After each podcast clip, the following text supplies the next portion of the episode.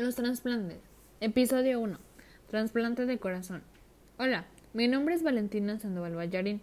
Este es el primer episodio de una serie que tratará sobre trasplantes. Hoy hablaremos sobre el corazón.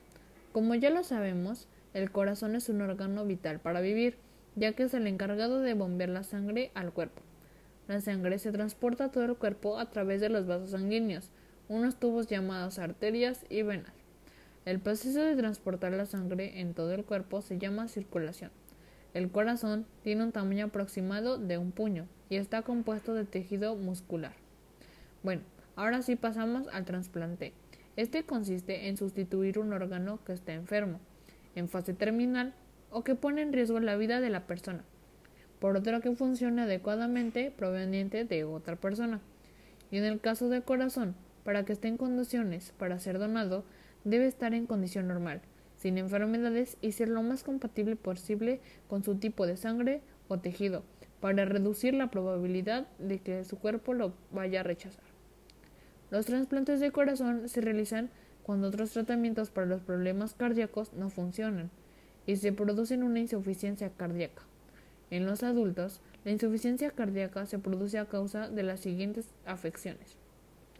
Debilitamiento del músculo cardíaco, miocardiopatía, enfermedad de las arterias coronarias, enfermedad de las válvulas cardíacas, algún problema cardíaco de nacimiento, que es un defecto cardiocongénito, ritmos cardíacos anormales recurrentes y peligrosos, que estas son las arritmias ventriculares, que no son controladas con otros tratamientos, y falla en un trasplante de corazón anterior. En los niños, la insuficiencia cardíaca se produce por lo general a causa de un defecto cardíaco congénito, o de una miocardiopatía. Para algunas personas que no pueden someterse a un trasplante de corazón, otra opción puede ser un dispositivo de asistencia ventricular. Este dispositivo es una bomba mecánica implantada en el pecho que ayuda a bombear sangre desde las cámaras inferiores del corazón, los ventrículos, al resto del cuerpo. Por lo general, los dispositivos de asistencia ventricular se utilizan como tratamientos temporales para las personas que esperan un trasplante de corazón, estos dispositivos se emplean cada vez más como tratamientos a largo plazo para las personas que padecen insuficiencia cardíaca, pero no reúnen los requisitos para un trasplante de corazón. Si un dispositivo de asistencia ventricular no ayuda al corazón, en ocasiones los médicos pueden considerar un corazón totalmente artificial, un dispositivo que reemplaza los ventrículos de tu corazón, como un tratamiento alternativo a corto plazo, mientras esperas un trasplante de corazón. Pero si llegara la oportunidad de tener un corazón donante, el procedimiento es el siguiente.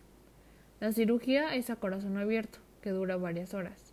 Si te has sometido a otras cirugías cardíacas, este procedimiento resultará más complicado y durará más tiempo. Te administrarán medicamentos que te harán dormir, la anestesia general, antes del procedimiento. Los cirujanos te conectarán a un sistema de circulación extracorporal para hacer que la sangre rica en oxígeno siga circulando por todo el cuerpo. El cirujano te hará una incisión en el pecho.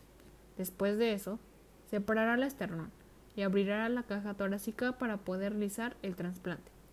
Luego, retirará el corazón enfermo y coserá el corazón del donante en su lugar. Posteriormente, conectará los vasos sanguíneos principales al corazón trasplantado.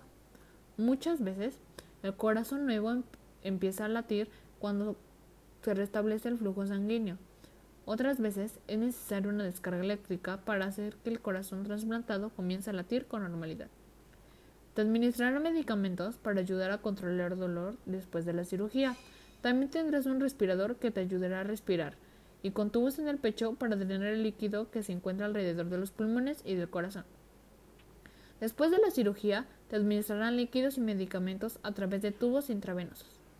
Pero como todo trasplante tiene sus riesgos, los cuales son los siguientes rechazo del corazón donante, fallo del injerto primario, problemas con las arterias, efectos secundarios de los medicamentos o infección.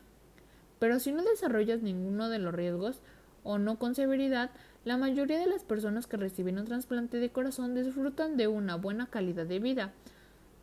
Es posible que vuelvas a realizar muchas de tus actividades cotidianas, como volver a trabajar, dedicarte a tus pasatiempos, practicar deportes y hacer ejercicio. Habla con el médico sobre qué actividades son adecuadas para ti.